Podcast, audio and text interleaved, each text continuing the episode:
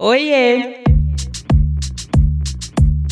Eu sou Luanda Vieira, jornalista e atualmente também influenciadora digital. Depois de ser editora de moda e editora de beleza e bem-estar em duas grandes revistas femininas, diria que no auge da minha carreira no mundo corporativo, eu resolvi mudar o rumo da minha trajetória e seguir sem freio, pelo menos por enquanto, na vida autônoma. E é por isso que eu tô aqui, para falar com você sobre carreira na real, sem romantização, mas com conteúdo que pode tornar esse lado da nossa vida um pouco mais confortável. E hoje eu tô aqui para falar do corre dela, Juliana Montessante, cofundadora da Coolab Digital e o nome por trás da carreira de Bruna Marquezine e outros artistas e influenciadores.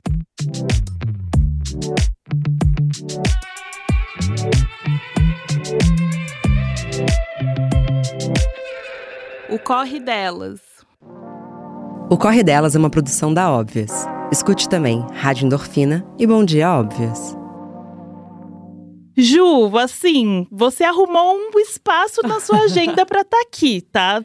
Já ganhei meu dia. Meu amor, pra você eu arrumo qualquer espaço, eu bloqueio agendas, eu mudo voos. Eu amo, obrigada, obrigada. obrigada. Falaremos convite. muito sobre voos, acho, Sim. porque essa é a sua rotina, né? Totalmente. Eu sou muito íntima ali do pessoal de Guarulhos, eu diria. Obrigada pelo convite, tô muito feliz de estar aqui. Eu que agradeço. Vamos lá. Ju, você começou sua trajetória, me corrija se eu estiver errada, mas acredito que como estagiária da Vogue e, enfim, já estive lá também também. E assim, é uma escola. Para mim, foi uma escola. Eu queria saber o que, que você traz daquela época no seu dia a dia hoje, se você traz alguma coisa, né? Sim, eu acho que a Vogue foi meu primeiro ambiente corporativo de trabalho. Eu já tinha trabalhado em outros lugares antes, como estagiária, ou enfim, trabalhando uhum. com como CLT, carteira assinada. E eu acho que eu trago tudo, né? Eu ouvi o seu podcast, inclusive, com a Vicky Seridono, uhum. onde vocês falaram é muito, muito sobre ter ref. E eu acho que todas as minhas referências de arte, cultura, moda, comportamento vieram da Vogue, assim. Foi uma grande escola para mim. E é impressionante como, mesmo sem saber, naquela época eu tava formando, tava tendo uma formação de caráter, né? Sim. Tava tendo uma formação profissional, mas absorvendo tudo aquilo com 18 aninhos, né? Eu comecei é, na Vogue muito, muito nova. então tinha muita coisa para absorver, mas eu acho que tá naquele lugar já era tão uma realização de um sonho para mim, que eu acho que eu vivi Sim. aquilo intensamente, né? Foram dois anos e meio, onde eu fiquei como estagiária de moda, mas era um momento de transição da Vogue, então eles tinham acabado de mudar para Globo Condé Nast, então ah, as coisas ah, estavam tá. se estruturando ainda, então eu respondia também para a área de cultura, que foi muito legal, porque eu também tive é, absorvi muito conteúdo, muito aprendizado de lá, e, e, eu comecei a lembrar ontem de histórias, e eu acho que a Vogue além, obviamente, de me dar toda essa referência, essa bagagem, me fez ser a pessoa mão na massa que eu sou hoje. Sim. Então, assim assim, muito do trabalho do estagiário naquela época estava desde você fazer a parte de lista de endereços no final da revista até uhum. produzir o que precisava produzir, resolver pepino, entrevistar Sim. gente, cobrir gente em pautas. E eu comecei a lembrar de histórias que eu falo, cara, como que isso aconteceu? Tantas histórias por maravilhosas. Por favor, coloque na roda. eu lembrei de uma que eu, por um momento eu, eu até esqueci dessa história, eu tava contando ela ontem pro meu marido. Tinha, eu respondia para algumas pessoas dentro da revista, né? Mas eu respondia para Donata Meirelles, para Dô, ah, que na do época show, beijo. do show tinha duas sessões e uma das sessões era o last look, tá. que era sempre um estilo, né, uhum. né, uma foto de estilo, que era sobre um acessório, uma peça que era muito statement na temporada. E eu lembro que ela fez uma pauta que era sobre essa volta um, dessa estética mais gótica. E ela queria fotografar uma bolsa da Lanvin, que era uma bolsa que tinha um crucifixo, uma vibe uhum. super dark assim. E daí a gente conversando numa pauta lá, onde que a gente poderia fazer essa foto? Que, como que a gente vai fazer esse estilo? E ela falou: "Cara, seria muito legal se a gente fizesse essa foto dessa bolsa em cima de uma lápide. Eu já assim, meu pai. Nossa. Mas onde que eu vou arrumar essa lápide? Vamos descobrir e tal. Bom, fui embora com essa missão. Falei, gente, onde que eu vou arrumar uma lápide? Eu vou ter que ir até o cemitério. Total. E lá fui eu, pro cemitério da Consolação. Gente. Falei, cara, não vou poder fotografar essa bolsa no cemitério, é. então vou, vou, Ao redor do cemitério da Consolação, eu acho que no geral, em todos os cemitérios, tem várias lojas de lápide, né? Enfim. E isso é um conhecimento que só, se você só tem se você só. precisa fazer isso, Exatamente. né?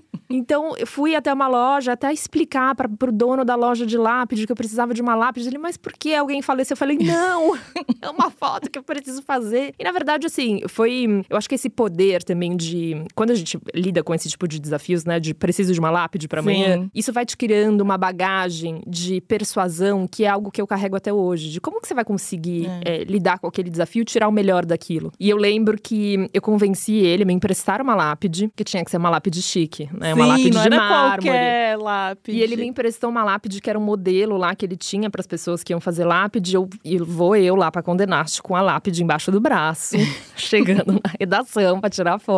E daí o ritmo de trabalho era tanto, eu não conseguia devolver a lápide. Então ele me ligava: cadê a lápide? Juliana, o cara da lápide tá ligando para você. Mas enfim, foram histórias como essa que, que eu acho que me formaram hoje, assim, para ser uma pessoa que se joga na vida, cara. Eu não Sim. tenho medo de trabalhar. Sim, e eu acho que quando a gente tá vivendo essas histórias, principalmente no, carre... no, no começo da nossa carreira, a gente não consegue ter noção que esse dia da lápide vai, da lápide vai ser essencial para você resolver qualquer coisa no seu dia a dia Totalmente. hoje, né? Mas aí depois a gente olha para trás e a gente fala: nossa, ainda bem que eu passei por isso, porque como é que eu ia resolver o BO que é ser essa empresária que você é, eu imagino, Totalmente. sabe? Nossa, Lu, isso faz. é, é, Você tem toda razão. Na hora que a gente tá fazendo, na hora que a gente tá ali resolvendo aquele perrengue, fala, nossa, mas por que, que eu tenho que ir lá buscar na Exato. consolação? Gente, como isso contribui pra minha carreira de moda? Na hora você não tem essa visão Sim. holística sobre a coisa, mas é impressionante como esses pequenos desafios que você vai lidando realmente te formam como profissional a longo prazo. Então, obrigada, Dô, pela lápide. É.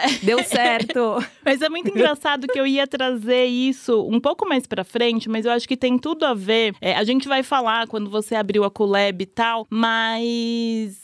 O seu primeiro cliente ali com a Culeb foi a Givenchy, você estava me contando um pouco antes. E fazendo esse roteiro, eu fui hum, ver a nossa conversa no WhatsApp. E eu fiquei muito tipo, eu falei, gente, isso é a Juliana, que é uma pessoa que faz qualquer coisa. Porque eu lembro que eu era editora de moda da Glamour na época. E aí você pediu uma nota de algum lançamento, enfim, não lembro o que que era. Eu falei, ah, Ju, agora não vai dar e tal. E assim, eu fiquei impressionada lendo agora que você falou assim, Lu, é meu primeiro cliente flying solo e eu queria muito que desse certo, eu queria muito uma ajuda de vocês. O que que eu posso fazer pra ter essa nota? Eu faço qualquer coisa. O que você precisa? e aí eu falei, meu, nossa, eu não preciso de nada. Tá bom, eu vou dar essa nota. E eu acho que é muito sobre isso, sabe?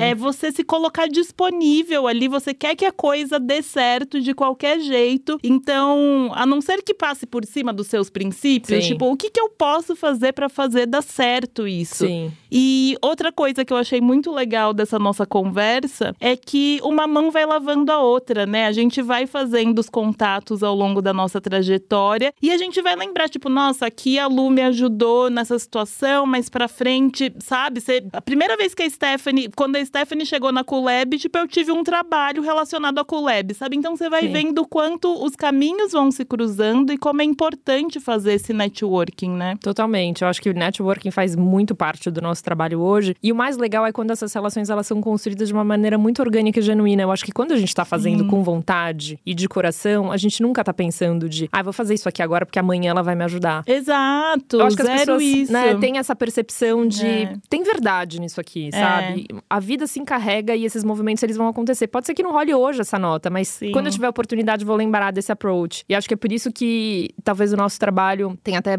é algo que a gente tinha comentado como às vezes uma gentileza, uma honestidade, uma transparência. Essa Sabe? honestidade ali no- naquele momento, pra mim, foi o que me pegou. Porque Uhum. você não precisava falar, ai, é meu primeiro cliente, não sei o que e tal. E você falou, né? Uhum. Assim, você não teve medo de falar. E aquilo foi o diferencial pro, pra eu falar, ai, vamos, vai, vamos, vamos, ah, mas tá que legal certo. você dividir isso. Que bom É, que foi demais. E eu vejo muito na sua trajetória, assim, mas vamos seguir aqui. Depois da Vogue, você passou a trabalhar com algumas agências, e eu diria assim que você viu nascer, né? é, é, esse mercado de influência e tal, mas em que momento, trabalhando em outras agências, você falou: putz, tem coisas que podem ser melhores exploradas, vou abrir a minha. Sim, eu acho que eu comecei a ter essa percepção sobre. Nem chamava mercado de influência, né? Mas na época da Vogue ainda, quando nem existia Instagram, quando abriu o Instagram, na verdade, já estavam rolando esses movimentos lá fora, né? Das influenciadoras, Sim. né? Que eram as It Girls, Girls na é,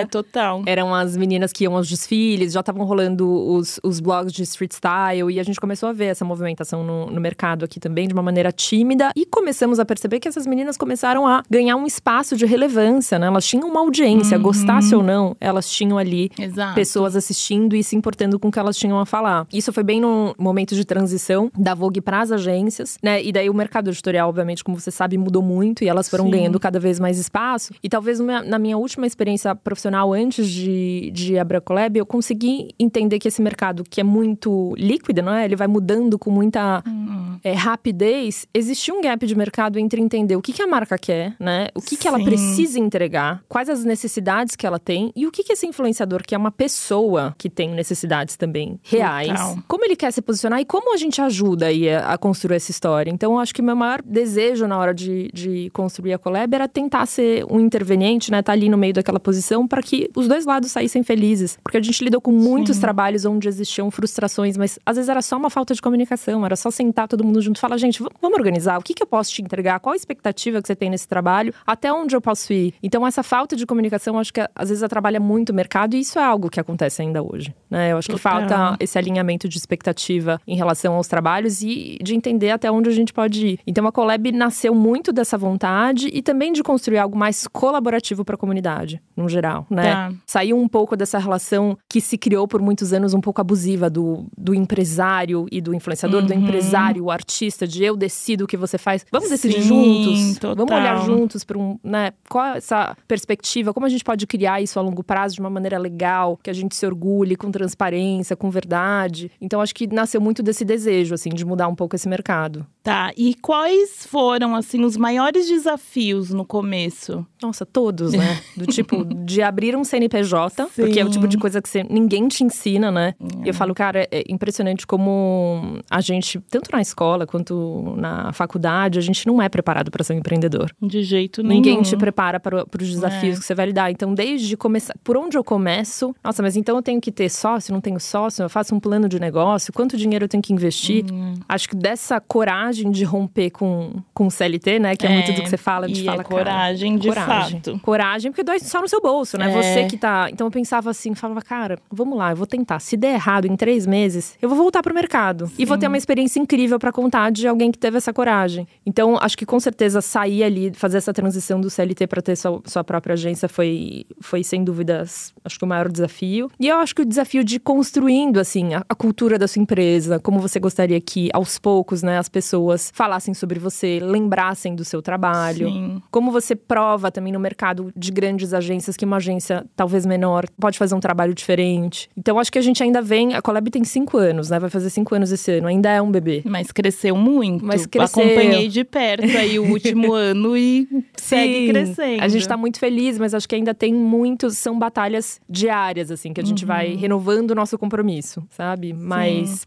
Eu acho que, sem dúvida, o, o- o início ali de, pra empreender é uma- foi o que foi mais difícil pra mim. De ter que entender de Sim. tudo, né? Desde o. Gente, acabou o papel higiênico na agência. Exato, exato. É o 360, É o né? Não é 360. chegar, abrir o computador e, ai, vamos lá, o que É. tem pra hoje? Exatamente. É, cuidar de pessoas também, né? Além que isso é disso. muito. E falando nisso, enfim, pra quem não sabe, a Stephanie, minha mulher, ela já trabalhou na Coolab, né? E tem uma história que me marcou muito, que vocês foram tomar um café, não era uma entrevista, não era nada, era pra conversar sobre o mercado, que a Stephanie também é dessa área. E, enfim, a Stephanie saiu com o emprego dessa conversa. Mas o que me marcou muito foi você ter falado que a Coolab era um lugar que o que vocês mais prezavam era que fosse um lugar diferente de todos os lugares que você e seus sócios passaram, né? Que a gente sabe que é um mercado abusivo, é tóxico. Nossa, você fala de burnout, imagina, isso não existe, é mimimi e tal. E aí eu que tava passando por um processo de crise de ansiedade e tudo mais,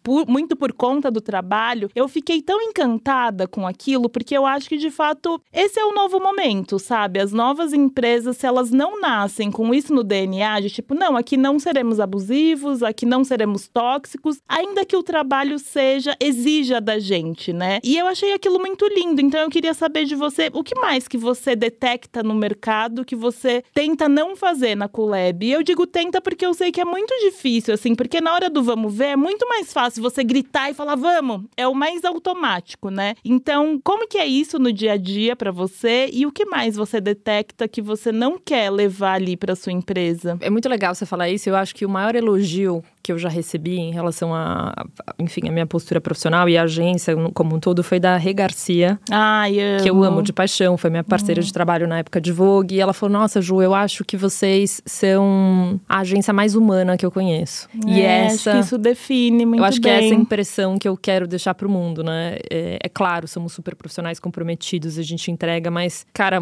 o meu cargo e a posição que eu tenho hoje, eu estou nela, eu não sou, né? Isso não me representa, não é só isso que me representa. E eu quero ser lembrada pelo impacto positivo que eu deixei na vida das pessoas, né? E pelo impacto Sim. positivo que a Collab como empresa deixa na vida das marcas, na vida dos influenciadores e dos talentos. Então, até quando a gente abriu e foi pensar, putz, o que, que a gente quer fazer? A gente não tinha certeza do que a gente era, mas a gente tinha certeza do que a gente não queria ser. Hum, e eu acho que é um isso começo é muito importante nas nossas relações, né? Com quem a gente não quer se relacionar, com quais marcas a gente não quer trabalhar, quais princípios a gente não quer ferir. E eu acho que isso é um ótimo drive para a vida, assim. Uhum. Então, a gente obviamente trouxe muitas coisas positivas e eu trouxe muitas coisas positivas e hoje com mais maturidade olho para momentos onde obviamente eu estava vivendo relações de abuso e consigo tirar hoje, né, depois de muita terapia, análise, exato, coisas positivas daquele momento e, um crescimento, mas hum cara, coisas que eu sei que eu jamais vou reproduzir, né? Sim. Eu acho que para mim, gentileza não te custa nada. Não é ser legal, ser fofo, ser... é gentileza e educação. É. Acho que esses são princípios que. E muitas vezes eles faltam, né? Acho que as pessoas estão esquecendo. Tem vários fatores, né? A gente pode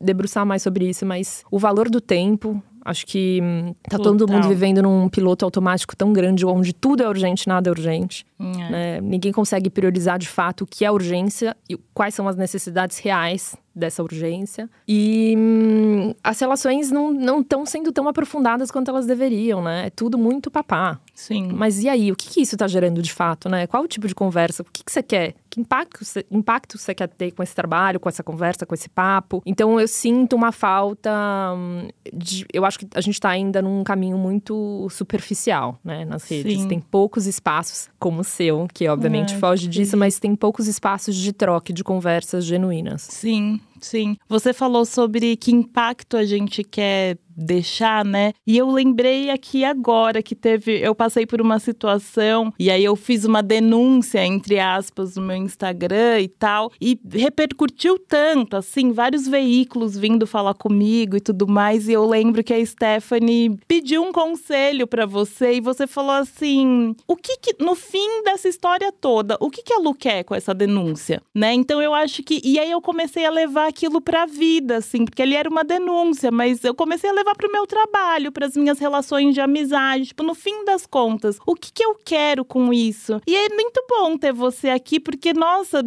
pensando, parando para pensar, pensar, eu já aprendi tanto com você. E nem sou agenciada da Coolab. e eu acho que quem é deve ser muito sortudo de ter você e sua equipe ali por trás da carreira e caminhando lado a lado. E hum, hoje, no fim, a Coolab nem é, né? Ela vai além do marketing de influência. Sim. E aí eu queria que você falasse quais são as frentes, as áreas que vocês atuam. Sim. A gente trabalha no mercado de comunicação como um todo, mas hoje as nossas frentes de negócio estão muito direcionadas para o gerenciamento de carreira, né? Então, uhum. cuidar do talento numa forma 360, então posicionamento, área comercial, quais os projetos ele quer se envolver, se ele, né, quais são as, as pautas que ele vai abraçar. Então, olhar para esse 360 desses talentos, que são talentos ou nativos digitais ou são pessoas do entretenimento no geral. A gente cuida também de todo o gerenciamento de mídias sociais de marcas e talentos, então como eles vão se posicionar nas redes. Além disso, a gente faz campanhas também para marcas que não são só nossas marcas, né, clientes fixos, mas marcas que querem, putz, Ju, tem um produto para lançar a gente quer pensar numa estratégia uhum. de marketing de influência. A gente trabalha não só com o nosso casting, porque, cara, tem tanta gente uhum. incrível no mundo, eu jamais poderia limitar só o nosso Sim. casting. E,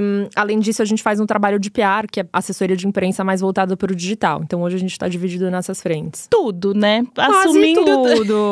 Assumindo tudo da comunicação. É, como é que faz para não surtar? Ou hum, surta? Surta, surta, Opa. né? Não tem, assim, se alguém descobrir, me conta, pelo amor de Deus, eu tô assim.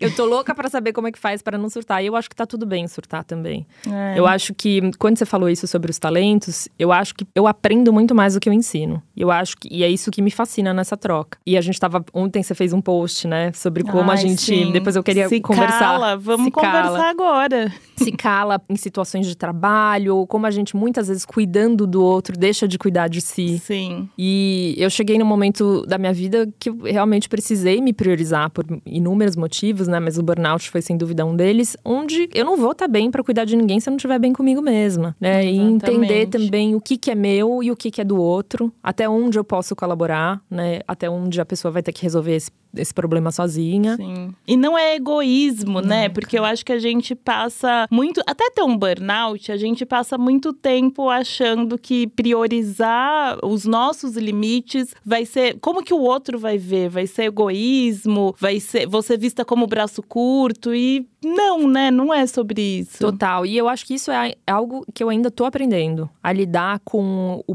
assim, até parei para pensar sobre isso, né? Tem um nome isso, eu acho que chama Síndrome da Boazinha. Sim, total. É. Meu post tem total. É totalmente ligado à Síndrome da Boazinha, Sim. assim, que é você se calar para agradar, achar que calada, né, você vai chegar longe. Chegar longe. E eu acho que isso tem muito a ver também com a nossa construção social. Sim, né? total. As mulheres, é, muito cultural. E eu, eu acho que a maioria das meninas foi educada, né? Na obediência. É. A não. E a gente era recompensada por isso, né? Enquanto você, quando você se comportava, quando você tinha modos, você é, era recompensada. Ela é tão boazinha, ela é tão fácil de lidar. É. Isso sempre foi algo positivo para mim. Só que em alguns momentos na vida, cara, você vai ter que lidar com embate, com desagradar. Você vai precisar se impor. Sim. E a gente não é preparada para isso, né? Então chega um momento da vida que você fala, ai, eu vou engolir esse sapo em nome do bom relacionamento, em nome dessa é. relação que eu tenho com o cliente. E daí, quando você foi ver, você sucumbiu a, assim, Exato. abriu mão de coisas que você acredita, de valores seus, de princípios, e foi se encaixando numa caixinha que nem te cabe. Então, é. eu acho que muitas vezes eu ainda tô né, nesse aprendizado, principalmente enquanto agente, né? A gente Sim. responde pro cliente e para pro talento. A gente fica muitas vezes entre Nossa, a cruz é equilibrar falo, ali vários pratos, Vários né? pratos, mas às vezes você tem que falar, tá bom, mas e a minha vontade? O que, que eu acho que é certo aqui? Então, acho que talvez esse seja o meu maior desafio enquanto, enquanto gestora, de realmente me posicionar no que eu acredito e entender que muitas vezes, acho que assim, escolher nossas batalhas, sabe? Exatamente. O que, que vale a pena é, brigar ou não. É, é. A gente fica muito tempo calada também, porque. Hum, acha que não vai valer a pena. Você falou sobre clientes e tal. Eu acho que tá tudo bem ao mesmo tempo, em alguns momentos você se calar, mas desde que você chegue em casa e você consiga dormir tranquila com aquilo, né? Que aquilo não fique ressoando na sua cabeça, enfim. E já que a gente entrou nesse assunto de calada, eu acho que tem a ver com uma questão de ser mulher nesse mercado de trabalho. Como que é para você? É um desafio, Lu. Eu acredito que hoje a Coleb é formada por 85% de mulheres. Ah, isso é muito legal. Isso é muito legal porque hum, eu também tentei quebrar com muitos padrões de espaços onde eu trabalhei onde a gente tinha muita competição feminina, né? Então a gente tinha poucas, poucos exemplos de gestoras que olhavam e falavam, putz, que legal que essa menina tá abrindo uma agência. Uhum. Incrível. Eu, com a idade dela, teria feito a mesma coisa. Vamos lá, conta comigo se você precisar. Eu quero ser esse tipo de pessoa. Ah, mas vai ser sua concorrente. É, eu tô criando pro mundo. A Colab é. não é minha e eu não quero morrer ali abraçada com ela. É muito sobre esse impacto positivo que a gente quer criar e eu quero que existam outras meninas fazendo o que eu faço. Então, eu acho que o lance de ser mulher hoje nesse mercado é ter que ouvir muita groselha, ainda ouço muita baboseira. Uhum. Eu tenho dois sócios que me respeitam, que são caras que se desconstroem pra caramba, mas em muitas reuniões onde estamos os três, eu sou. Ah, e essa moça bonita faz o quê? É, o clássico, o né? Clássico, mas eu conto com. Na hora de assinar o contrato, é para eles. É para né? eles. Ai, é. a João é querida, mas aí, qual vai ser o valor, Fulano? Sim. Então, eu ainda lido com esse, com esse desafio, mas eu acho que eu tenho dois caras brilhantes junto comigo, do meu lado, que me empoderam pra caramba, uhum. que me dão um espaço e a voz que eu mereço. Então, isso ajuda muito. Mas eu acho que o fato da gente ser um time composto por mulheres e se ouvir se apoiar e dar mão faz toda a diferença. Sim, sim. E eu acho que mulheres da nossa geração, né, que estão muito alinhadas com tudo que está acontecendo no mundo agora, em sim. relação é, a feminismo, a racismo, homofobia. Então, isso eu acho que faz toda a diferença, assim. Eu tô, eu tô me sentindo muito à vontade nessa entrevista, porque eu de fato vivi um pouquinho do que é a Culeb e assim, é realmente encantador, assim. Eu via muito a Stephanie de vários trabalhos anteriores chegar em casa muito triste, chateada. A Stephanie não é uma pessoa que chora e, e chorando o tempo inteiro e eu vi a transformação dela quando ela foi para Culeb, sabe? Então acho que, inclusive para falar aqui, né, quando a gente fala de estar tá construindo um lugar que é o que a gente quer de referência para o mundo, não é puxando o saco, mas é que eu vi essa relação hum. acontecer quando a Stephanie trabalhava lá. Então, assim, é muito lindo. E eu queria saber como que é o trabalho de uma pessoa que gerencia carreiras. Como que é o seu dia a dia? Eu basicamente não tenho rotina, né? Sim. O que é muito engraçado. Não sei se você tem essa mesma sensação. Eu acho que quando a gente vai amadurecendo, a gente sente falta de rotina. Eu sempre odiei Total. rotina. Hoje, a minha semana feliz é quando eu consigo ir na academia todos os Exato. dias, ou quando eu vou na terapia, quando eu lavei o cabelo duas vezes na semana, eu falo, yes! Venci! Então, é difícil achar ali rotina um, um pouco no, na minha semana. Mas, basicamente, a minha… Eu fico dividindo ali os chapéus entre o empresariamento. Hoje, eu, sou diretora uhum. da parte artística da, da Colab. Então, eu cuido, faço essa supervisão de todos os talentos junto do, do time de PR. Então, basicamente, meu dia se divide entre reunião com cliente, assinar contrato, acompanhar uma diária, é, viagens, reuniões de board. E, além disso, a gente tem toda a parte de. Não é do empresariamento, né? Mas a parte de, do, de, como empreendedora de fazer reunião financeira, vamos falar com o jurídico. Os bastidores. Os bastidores. Né? Então eu me divido muito entre esses dois chapéus. Eu acho que é difícil, até quando a gente vai contratar pessoas para o time, eu tô muito mais ligada ali. Quais são os soft skills dessa pessoa, uhum. né? Como ela se comporta diante de um momento de crise? Qual que é o olhar que ela tem? Ela tem a sensibilidade? Ela tem o um traquejo social para lidar Sim. ali com altos e baixos? Porque a gente lida com, principalmente com os talentos, a gente lida com questões muito pessoais, é. né? Tem pessoas, putz, a pessoa se separou, ela perdeu alguém, o filho tá com problema na escola, putz, tô sofrendo é. um ataque nas redes. Não é uma máquina. Não né? é uma máquina. E é. é, muito, vai muito além ali do, da, da, descrição do job, do que a gente faz, vai muito Sim. além da publi. Sim. Então, eu acho que alguém que também precisa ser muito sensível, mas resiliente, porque a carga mental é, é alta. É, é. E acho que tem que estar tá bem com você, né, para conseguir cuidar do outro. Foi o que você falou um pouco antes, tipo, não dá para cuidar de uma pessoa se você não tá bem com você. Então, Total. acho que é essencial, de fato. E, na sua opinião, assim, por que, que é importante um artista ou um influenciador ter o acompanhamento de uma agência? Eu acho que te traz uma visão holística a jornada, tanto do influenciador quanto do artista, é muito solitária, né? É Sim. você ali sentada na frente de uma câmera, falando uma coisa que você acredita, talvez uma experiência pessoal, e milhares e milhões de pessoas te julgando, baseados é. naqueles 15 segundos. Então, acho que primeiro, se você não tem uma rede de apoio, né? De pessoas que entendem o que você faz, sabem de onde você vem, onde você quer chegar, te dão esse suporte, é muito fácil, cara, sucumbir, desistir. Ou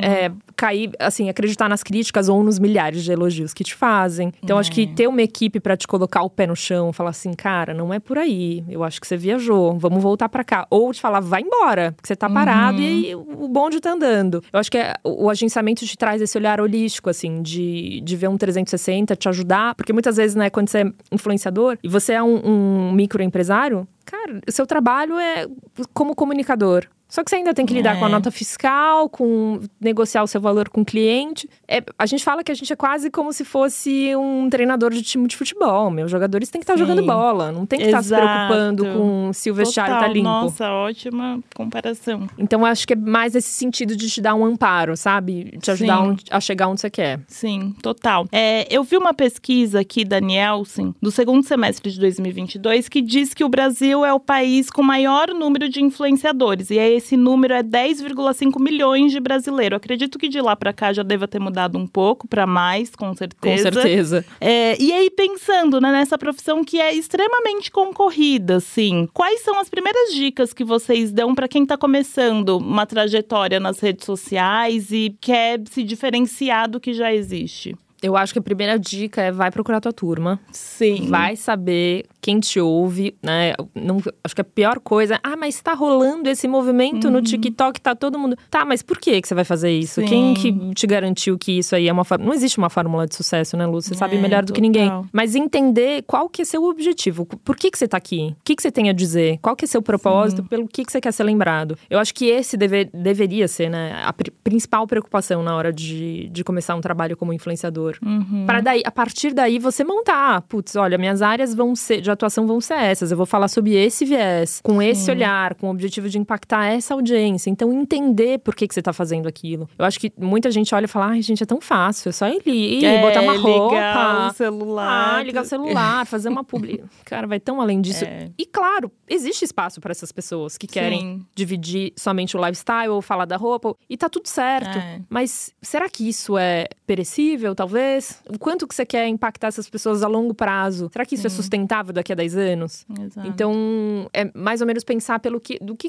como você gostaria de ser lembrado. Eu gosto uhum. sempre de, de partir desse princípio, para a pessoa procurar a sua turma, a sua audiência, é. a sua é. comunidade, e aí, a partir daí, desenvolver um conteúdo em cima disso. Total, e eu acho que é uma profissão que ela é muito pautada pelo comportamento da sociedade, né? Então é isso, durante muito tempo, só o look do dia funcionou Exato. muito bem, porque só tinha isso, né? Hoje ele continua funcionando, mas eu sinto também que as pessoas estão atrás da verdade ali. Sim. Isso eu falando muito pelo que eu faço no meu dia a dia. Então eu sinto que tem espaço para todo mundo, mas é também ficar de olho no que está acontecendo no mundo, no comportamento das pessoas que estão consumindo aquilo, né? Entender o que, que elas querem e onde eu me encaixo no que elas querem. Total. Eu acho que isso é mais importante, né? Ser, ser essa antena, porque hum, como é um mercado que muda muito rápido, eu acho que mais difícil, até no gerenciamento de, de carreiras, é como você se mantém relevante, Sim. né? O que, que você faz hoje que te traz essa relevância, né? O que, que é essa relevância? Ela tá onde? Então, o fato da gente olhar a longo prazo e pensar, será que esse conteúdo faz sentido hoje? Será que, uhum. né? Será que ele vai envelhecer bem? Eu Sim, sempre falo assim, nossa, total. envelheceu bem, envelheceu mal. então, acho que esse olhar de para como o comportamento, né, tem, tem pautado as mídias é muito importante. Sim, sim. E Ju, como que é o processo de escolha de quem vai fazer parte desse casting da, da Culeb? As pessoas procuram, vocês procuram, como que funciona? Os dois, as duas coisas. Muita gente procura a gente é, e a gente gosta de sentar, mesmo que não seja, é óbvio, né? A gente não tem tempo de sentar com todo mundo que procura, mas eu sempre gosto de guardar um tempo para sentar com as pessoas, porque elas têm jornadas completamente diferentes. Uhum. Tem pessoas que há 20, sei lá, 20 anos é muito tempo, mas sei lá, 12 anos atrás, estavam na crista da onda. Putz, Ju, meu blog teve a maior dos acessos, eu tive muita uhum. visibilidade, construí, mas hoje eu não tô conseguindo mais trazer essa relevância que eu tinha antes, o mercado mudou muito. Então, isso para mim é super uma pesquisa, Sim. né? Eu tô ali ouvindo e aprendendo, entendendo como esses movimentos estão acontecendo. E outras pessoas que também procuram e falam: gente, Ju, bombei no TikTok, agora o que eu faço? Uhum. Preciso de um agente? Então, quando nos procuram, eu sempre faço esse esforço para sentar com as pessoas e entender quais são as, essas necessidades. E a gente também faz esse approach com muita gente. Mas, basicamente, eu acho que existem dois drives que são muito importantes pra gente. O primeiro deles é ver verdade naquilo, entender que aquela pessoa comunica algo que contribui para a sociedade, tem um valor de mercado, uhum. muda, contribui né, numa mudança de cultura, existe espaço, existe comunidade, existe, existe audiência para aquela uhum. pessoa, para o que ela tá falando. Seja eu gostando ou não, porque eu acho que aqui Sim. eu tiro. Não é sobre o seu gosto, né? Zero. Né? É. Zero. Até porque é isso, eu não tô criando uma agência, não tô representando pessoas que ah, vestem necessariamente o que eu gosto, uhum. ou falam e têm posicionamentos que eu concordo com absolutamente tudo. E eu acho que essa essa diversidade contribui muito na minha formação e na formação da agência como, como um todo. Então, nem tudo que as pessoas falam ou como elas se posicionam, eu concordo, tá tudo uhum. certo. Eu sou feliz é. na, em discordar. Mas enxergar propósito e enxergar que aquilo tem um valor para uma determinada comunidade, sem dúvida, é um, um, drive. E o segundo é um drive de potencial comercial, né? Até Sim. porque a, a, agência ela é remunerada sobre o nosso êxito, né? De fechar trabalhos para aquela pessoa. Então, eu tenho que entender que hoje existe já um comercial que acontece, né? Essa pessoa uhum. é procurada pelas marcas, ou existe um potencial de eu fazendo determinado ajuste que esse comercial chegue até nós, né? Então Sim. que a gente consiga é, trazer negócio a partir dessa parceria. Então eu diria que são essas duas. Sim. E aí vamos falar de Bruna Marquezine. Ai, vamos. Que No caso da Bruna, ela foi até vocês, né? Sim. E eu acho que isso deve ser também um baita orgulho, porque é tipo, nossa, nosso trabalho tá sendo visto no mercado, né? E eu gosto muito dessa história de como foi o, o primeiro encontro de vocês. E eu Nossa, queria que tá você ótimo. dividisse aqui com a Super. gente, porque eu acho que tem uma questão também quando a gente fala do mundo da influência, seja o influenciador ou o empresário, que existe um glamour, né? De que, nossa, é uma vida perfeita ali, bonitinha, reunião, nananá. E eu acho que essa história diz muito sobre como tem altos e baixos. Enfim, me conta, conta pra gente.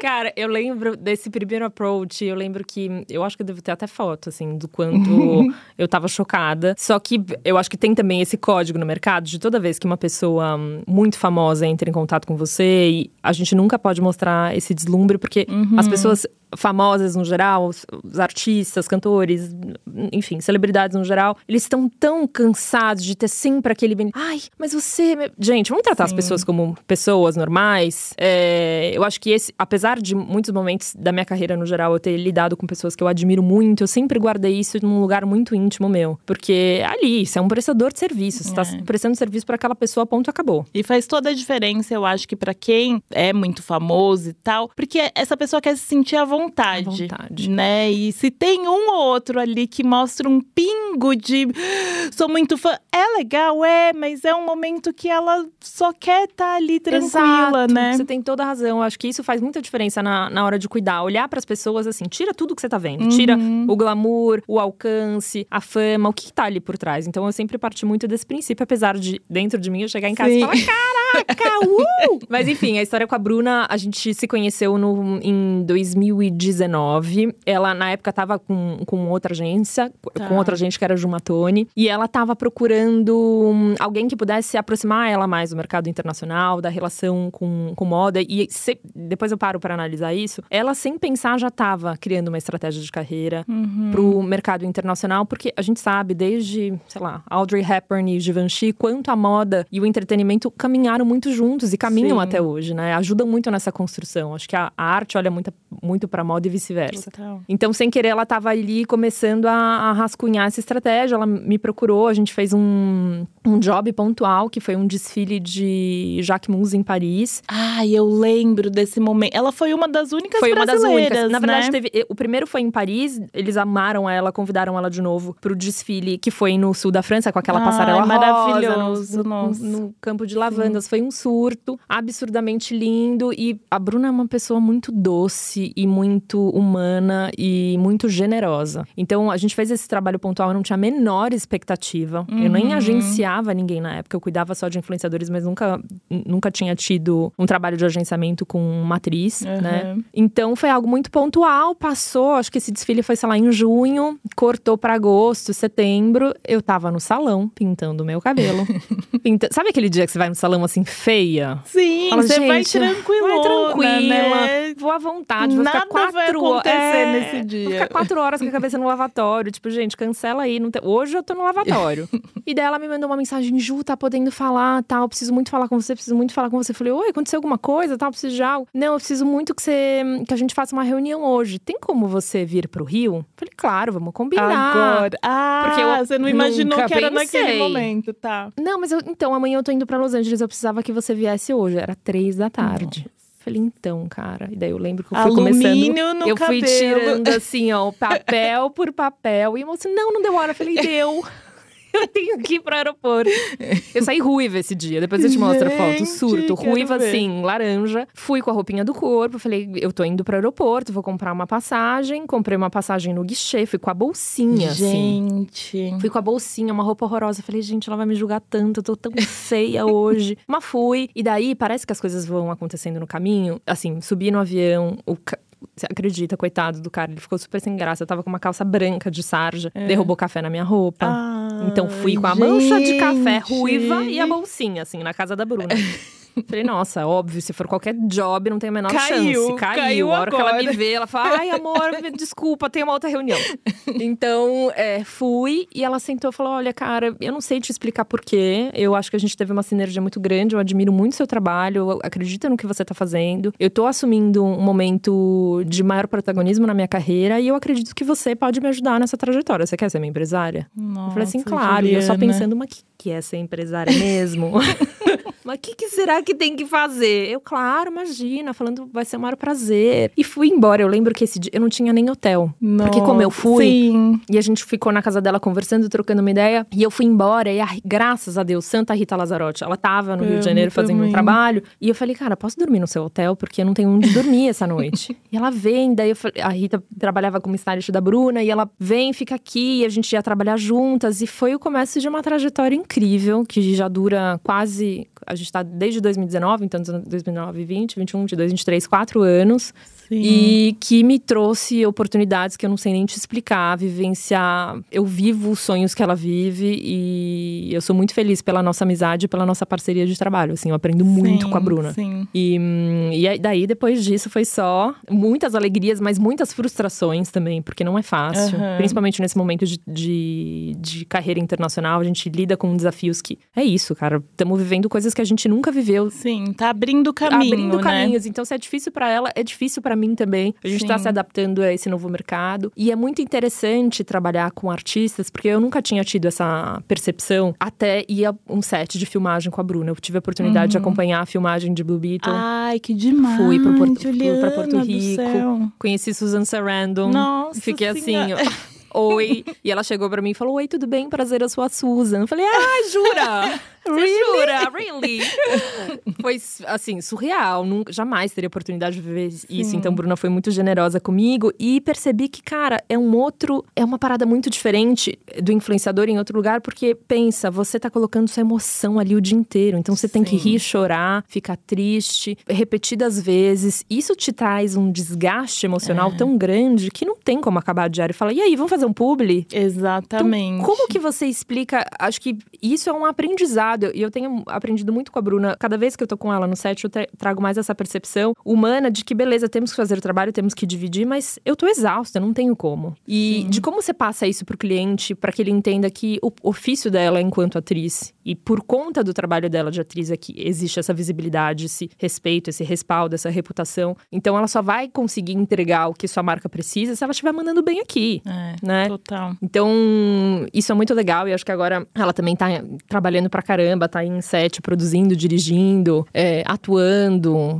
Daqui a pouco tem a tour, então eu aprendo demais com Ah, ela, um que prazerzão. demais. Não, e te ouvir falar, eu fico pensando muito é, do meu lado, assim, como jornalista, e revendo as nossas conversas no WhatsApp e tal, que do nosso lado a gente. Isso eu falando como jornalista, né? Marca também deve ser meio que a mesma coisa num outro lugar, porque envolve dinheiro. Mas quando você dá uma negativa ou você fala, putz, esse deadline eu não consigo, a gente não consegue imaginar, não tem ideia que assim a Bruna tá desgastada. A Bruna passou o dia inteiro repetindo cenas, né? E é muito legal você falar isso, assim, porque eu acho que pra qualquer área, a gente entender que a gente precisa se colocar no lugar do outro. E tem um outro ponto que eu acho muito importante do seu trabalho, é como você vai passar pra marca que a Bruna não vai fazer, porque no fim das contas, o que o cliente fala é: "Nossa, a Bruna é muito chata". Dependendo Uhum. de como você fala, a Bruna não tá nem sabendo, né? Total. Então eu acho que é um cuidado. Como que você faz esse equilíbrio assim? Lu, é difícil porque nem, nem todo mundo tá disposto a se colocar nesse lugar de vulnerabilidade. Então, se eu te falar, Sim. não, muita o cliente imagina, entendo. Ele fala, amor, eu paguei, eu vou levar. Uhum. Então é difícil e muitas vezes a gente também tem que sustentar o nosso não, porque a gente também cai no lugar de puta, cara, mas é um contrato gigante, é um cliente que tem que Uhum. fazer, mas as coisas mudam. A gente vive num mercado que é muito fluido. É Sim. isso, a pessoa ficou doente, ela não entrega, ela não tá bem de cabeça, ela não tem como fazer um stories no meio do set. Então eu acho que o nosso poder de de não só de persuasão, mas de conseguir mostrar a vulnerabilidade do outro. Acho que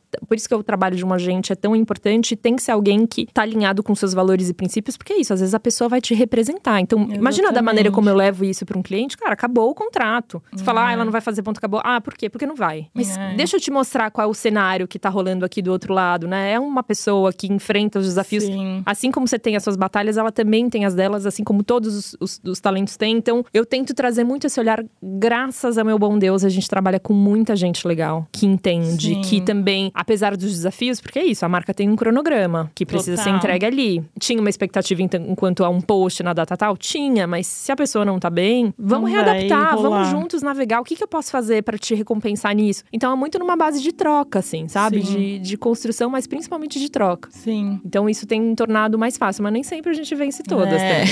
Não é só alegria.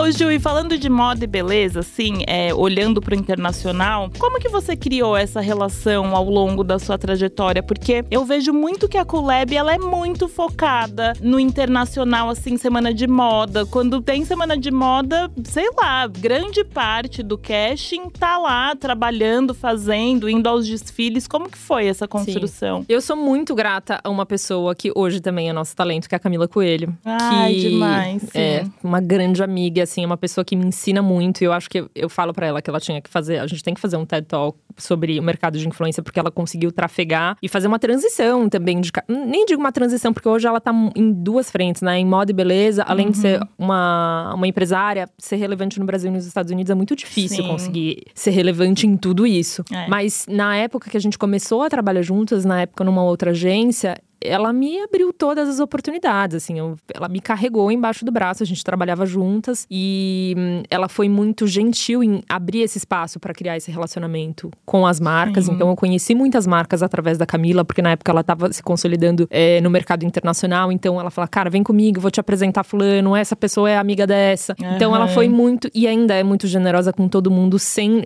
isso que é mais brilhante dela, sem esperar absolutamente nada em troca. Sim. É muito genuíno. Então aos poucos, por conta conta desse acompanhamento com ela na semana de moda, eu fui conhecendo as pessoas, né? Criando esse, esses contatos. E as pessoas iam se lembrando de mim a partir do momento que eu abri minha agência e tava com outros nomes. Fala, putz, uhum. a gente teve um relacionamento tão legal, vamos dar a chance para essa pessoa também. Então foi criando essa, essa rede de contatos. E a gente também tem um lance que eu acho que o brasileiro, no geral, eu recebi uma amiga francesa e ela ficou duas semanas em casa. Ela falou, cara, brasileiro tem um encanto. Assim, a gente tem um encantamento, a gente é, tem um jeitinho jeito, de lidar. Né? Sim. que é muito diferente, assim. Por mais que a gente receba um não, a gente vai costurando e vem daqui. E hum, eu acho que a gente tem um jeito de. um approach muito encantador, assim. Sim, sim. No geral. Sim. Sabe que teve um. Ah, todo mundo sabe. O desfile da Carolina Herrera, que infelizmente uhum. choveu, não sei o quê, não rolou da forma que tinha que rolar. E aí eu tava lá, enfim, e eu vi exatamente isso do jeitinho brasileiro sim. na minha frente. Tipo, a gente fez o negócio acontecer. Porque sim. era assim, gente, choveu, bola pra frente, vamos dançar aqui na pista junto com as modelos e tal. E é muito encantador porque eu acho que é uma coisa muito nossa de resolver, né? E resolver de uma forma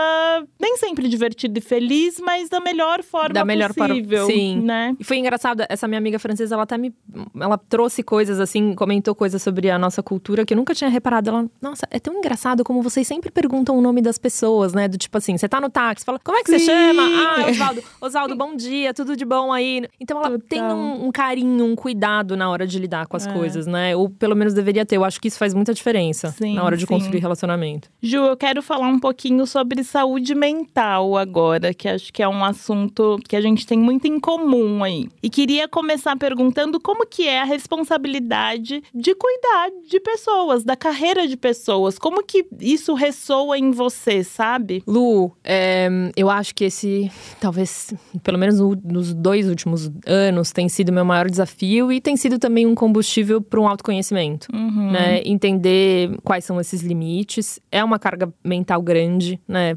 são carreiras, são sonhos que, querendo Sim. ou não, estão ali dependem muito de mim, mas eu tenho que entender que isso também não só depende de mim e do meu time, mas eu tenho procurado muito me reconectar com a minha espiritualidade para ah. que isso seja um combustível, porque eu sinto que toda vez que a guarda tá baixa, o negócio te atinge de uma maneira diferente. Então, além, obviamente, da minha espiritualidade, terapia, tem uma super rede de apoio, mas é uma carga pesada. Eu não vou te dizer que é fácil, assim, ah, não, lido super bem. Tem dias que são mais difíceis, até porque acho que o maior desafio desse trabalho em si é existe uma grande expectativa em relação ao nosso trabalho, né? Sim. Como a gente vai construir. Então, é a expectativa em relação ao que, que a gente vai construir, ao que, que a gente vai trazer. O cliente também tem a expectativa sobre o nosso trabalho quando ele assina embaixo Exatamente. e traz, faz uma contratação. Então, assim, é um castelinho de expectativa sobre como você tem que agir, se comportar, é, se portar, reportar. Então, às vezes, a gente precisa falar: não, gente, eu preciso me afastar um pouco disso aqui pra tá bem, né? Sim. né? Então, eu tento, durante o final de semana, eu sei que é difícil, porque eu tenho muitas, muitas amigas que não, não trabalham nesse mercado, né? E é muito fascinante, imagina. É, que incrível. Total. Então, às vezes, a gente se encontra, ai, mas como que foi com a Bruna? Como que foi com a Camila? E é legal, uhum. mas e o desfile foi bom. Eu falo, cara, eu não quero falar de nada disso. Exato, Me pergunta. Falar de abobrinha. De abobrinha, mas não quero falar de trabalho, porque senão a gente vive num é. ciclo onde a gente só respira isso, hum. né? E, e muitas vezes eu sinto que. Será que a pessoa quer saber de fato como é que eu tô me sentindo? Ou ela quer saber como é que fulano, Exato. se ela é legal mesmo? Então eu tenho ficado, eu acho que eu tô numa fase até um pouco mais reclusa de tentar entender como eu filtro tudo isso, como eu me posiciono, como eu não me posiciono. Eu tô tentando voltar um pouco para mim, sabe? Pra, pra segurar essa onda. Sim. Que é gostar de você. Ei, é, essa barra que é gostar de você. Que é cuidar de você. eu amo. Ai, muito bom. Tá, gente, a Juliana, ela é a maior piadista que existe. Tava sentindo falta de rolar um negócio oh, aqui. É. Ô, Ju, e você já teve um burnout, Não. né? Foi na época que você era CLT ou agora Não. Já como empresária? Foi agora como empresária. Foi em 2000 e… 2020, 2020, começou a pandemia, foi 2021, na verdade. Nossa, a gente tá super alinhada Estamos alinhada no burnout, amiga. Como te bateu. Mas enfim, foi, eu acho que a gente também chega, a gente chega num burnout por inúmeros motivos, mas Exato. eu acho que isso vai se acumulando por anos, né? Total. né? né? Não Total. tem um momento, eu acho que eu não consigo achar uma causa específica é. para esse burnout. É um acúmulo. É um acúmulo que vai, vai, vai, um dia cai essa gota e, e transborda. Mas eu acho que foi muito, tem três motivos que eu acho que foram talvez os principais, com certeza o acúmulo de responsabilidades é, e carga mental, né? uhum. né? Muito mais do que. Porque eu sempre trabalhei muito, eu amo trabalhar. Sim. Mas eu acho que a gente foi lidando com expectativas, expectativas e né, a vida dos outros. Eu tenho uma responsabilidade muito grande por isso, e num dado momento eu não tava. Percebi que eu não tava bem para cuidar. Teve um outro. Foi a, a pandemia, com certeza. Sim, afetou demais. Muito. Agravou muito a incerteza, a insegurança de falar: será que isso aqui vai dar conta? Será que vai ter grana para fechar o um mês? E o terceiro, que eu acho que foi um gatilho, a gente nunca, eu nunca falei sobre isso. A gente em 2000 e 21, que foi um pouquinho antes de quando eu fui diagnosticada com transtorno depressivo e, e, transtorno de ansiedade e o burnout em si, a gente tomou muito. Eu tava junto com a Bruna nesse, nesse voo, a gente tomou um susto muito grande, um quase é, não vou dizer acidente, mas foi um, um, susto grande que a gente levou. A gente teve que fazer um pouso de emergência forçado uma, numa uma nave privativa. Nossa, e. Juliana. Não, daí foi assim, ai, sabe a gotinha? Falou assim: hum, entendi. Tava faltando um pouquinho, é. vou te é. dar. então, hum.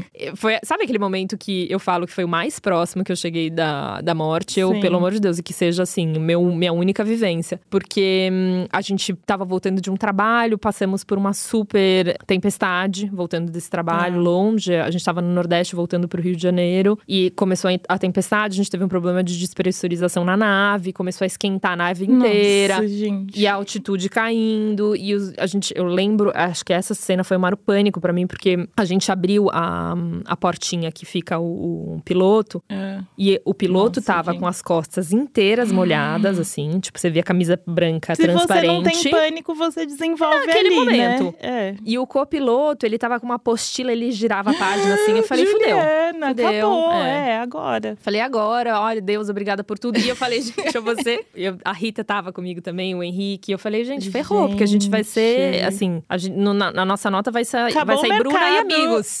Bruna e é, não ia ser nem anunciado. Bruna e colegas de trabalho. Hoje a gente fala disso rindo, mas na época, assim, Sim. a gente pousou em Vitória, todo mundo de mão dada chorando, Ai, falando gente. em línguas. Amém, aleluia, lá, lá, lá, lá, assim, pelo amor de Deus, só quero viver. E quando Sim. pousou o avião e a gente foi para casa, era aquela época de um lockdown bem uhum. receptivo, 5 mil pessoas morrendo por dia. E daí, quando eu voltei, eu fui para casa da Rita, porque eu tava. A gente tinha descoberto que tinha uma pessoa com Covid nesse trabalho, então Tá. tinha que se isolar. Eu tava na casa dos meus pais, porque meu Uhum. apartamento não tava pronto. E quando eu cheguei na casa da Rita, eu descobri que eu tava com Covid. Eu falei, bom, eu não morri do Nossa, avião, vou pois, morrer agora, morrer então. agora. E daí foi muito difícil, Lu. É. Acho que a a gente vai percebendo, a gente vai percebendo, né, cara? Só que a gente vai Sim. silenciando O esses... corpo, ele vai falando, Vai. né? Ele vai te dando sinais, mas ao mesmo tempo eu acho que é um assunto, talvez hoje não tanto, mas sempre foi tão tabu Muito. que você nem pensa. Eu lembro que quando eu fui diagnosticada com ansiedade e tudo mais, que foi bem no mesmo momento do burnout, assim, que aí tudo explodiu, eu lembro que eu já tinha tido aquela situação numa semana de moda em Londres, que eu passava muito mal, eu achava que eu ia morrer. Teve um dia que eu liguei pra Stephanie no FaceTime, eu tava num museu, eu falei, Stephanie, eu não consigo andar, eu não sei o que tá acontecendo. E aí eu lembro que eu voltei pro Brasil, eu fui fazer um check-up, tipo, a gente pensa em tudo, né? Qualquer doença e Sim. tal, mas você nunca pensa que você tá com a saúde mental debilitada. Não se falava sobre isso, né? Então você nunca, você não consegue entender, mas com o tempo, quando você nomeia, você vai vendo cada pontinho que fez. Às vezes eu lembro de uma situação que eu nem lembrava e eu falo, nossa, isso daqui também faz também parte. contribuiu. É. Não, e eu não assim, na minha, na minha concepção, na minha educação, no geral, cara, terapia e psiquiatra e psicólogo era pra quem tinha um problema assim, ah, perdeu a mãe, Exatamente. sofreu um acidente, uma, né, Ou estresse como todo mundo pós-traumático. fala, de tá pessoa louco. doida, É. pessoa pirou. Então É. nunca teve espaço pra falar, putz, preciso ir pra terapia. Sim. Eu fui pela primeira vez quando isso aconteceu e comecei a perceber sinais físicos de, cara, taquicardia, tremer o corpo. E comecei a me sentir muito triste e sem motivo. E daí eu acho que é pior, porque as pessoas perguntam: Nossa, mas por que você tá triste? Sua vida, vida tá tá maravilhosa. boa. eu falei, agora eu tô pior, obrigada.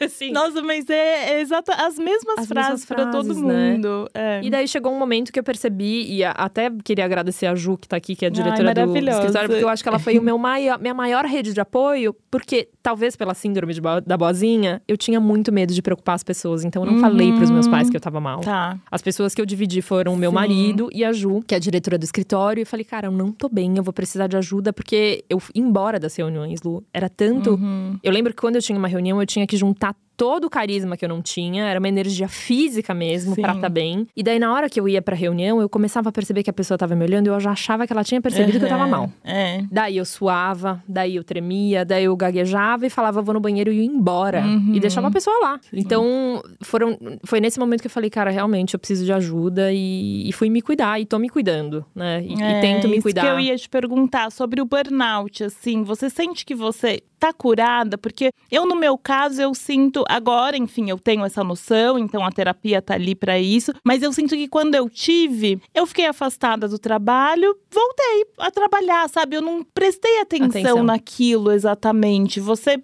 cuida disso? Lu, eu tento. Se eu te falar que hoje tem um.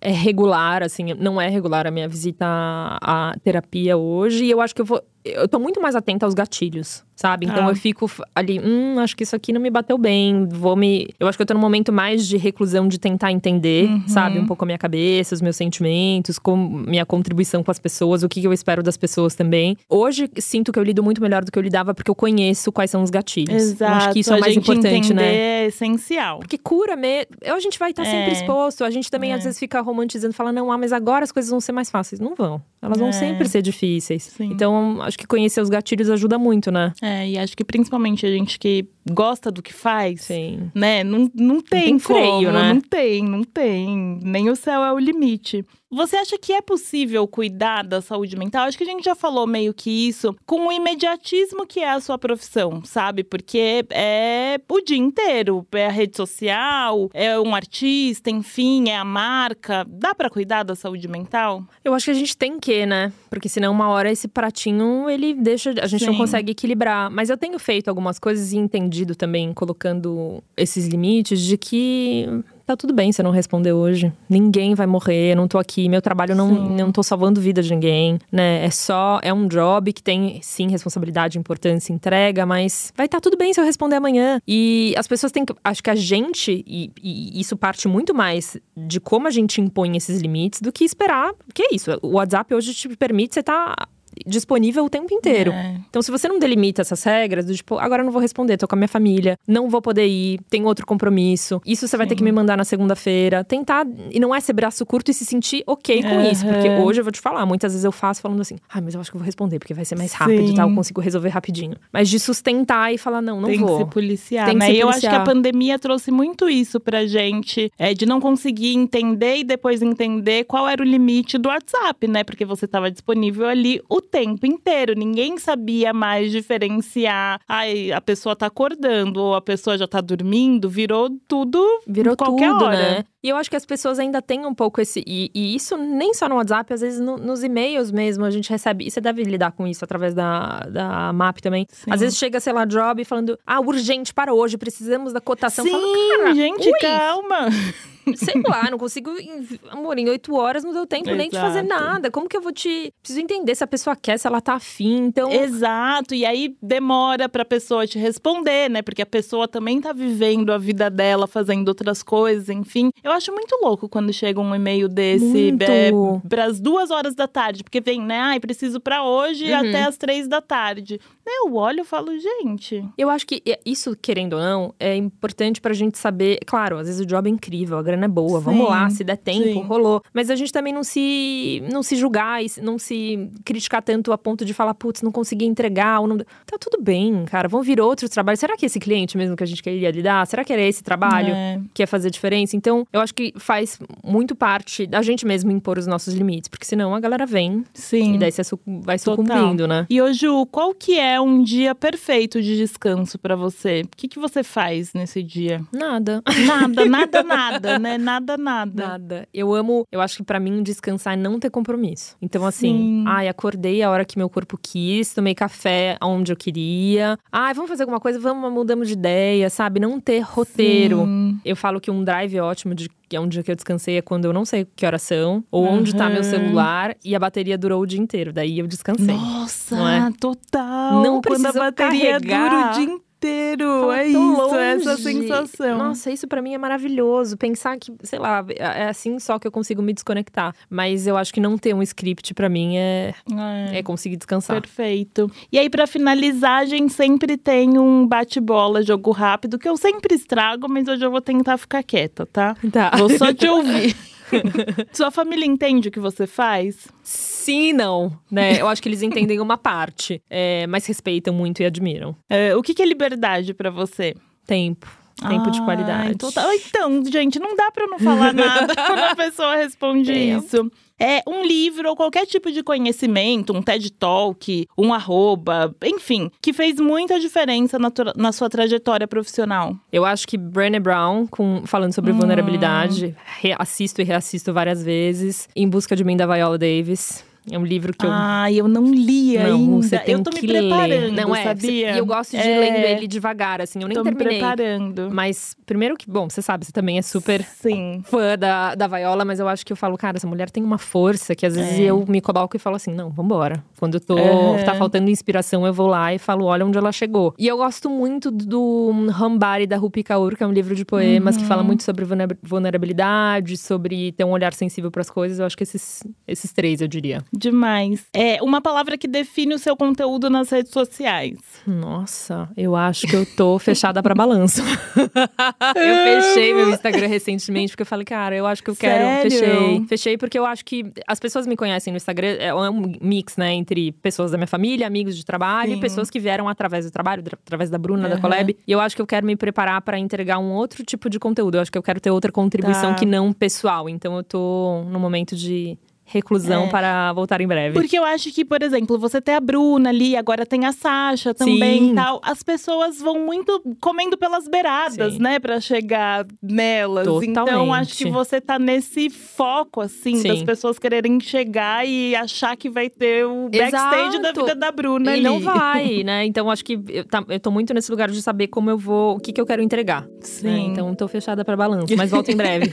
Boa. Qual atriz te interpretaria num filme sobre a sua carreira? Nossa, gente, isso é muito difícil, né? Tem muita gente Muita aí. gente. Assim, a Bruna saberia me interpretar. Ela não precisa nem de pré-produção, né? Ela me Ela vai conhece, no ela vai no improviso. improviso, já sabe tudo. Dos traços tóxicos às- aos melhores talentos. Eu diria que ela, com certeza, saberia me interpretar como ninguém, porque ela me conhece muito bem. Ai, seria tudo. Ju, obrigada. obrigada a você. Obrigada. Eu amei. Foi assim. Uma delícia. Me, uma chama, delícia. me chama mais quando você quiser trocar uma ideia. Eu quero por voltar. Por favor, a cada ano. A cada porque ano, eu, tipo- assim, eu no Bom Dia óbvios, cada ano eu volto. Marcela me chama, então você é essa pessoa do corre delas. Cada ano a gente renova aí essa, a gente essa troca conversa. Nosso corre. Obrigada. obrigada. Obrigada, obrigada. E vocês que acompanham a gente toda semana, obrigada. Continuem compartilhando e até o próximo.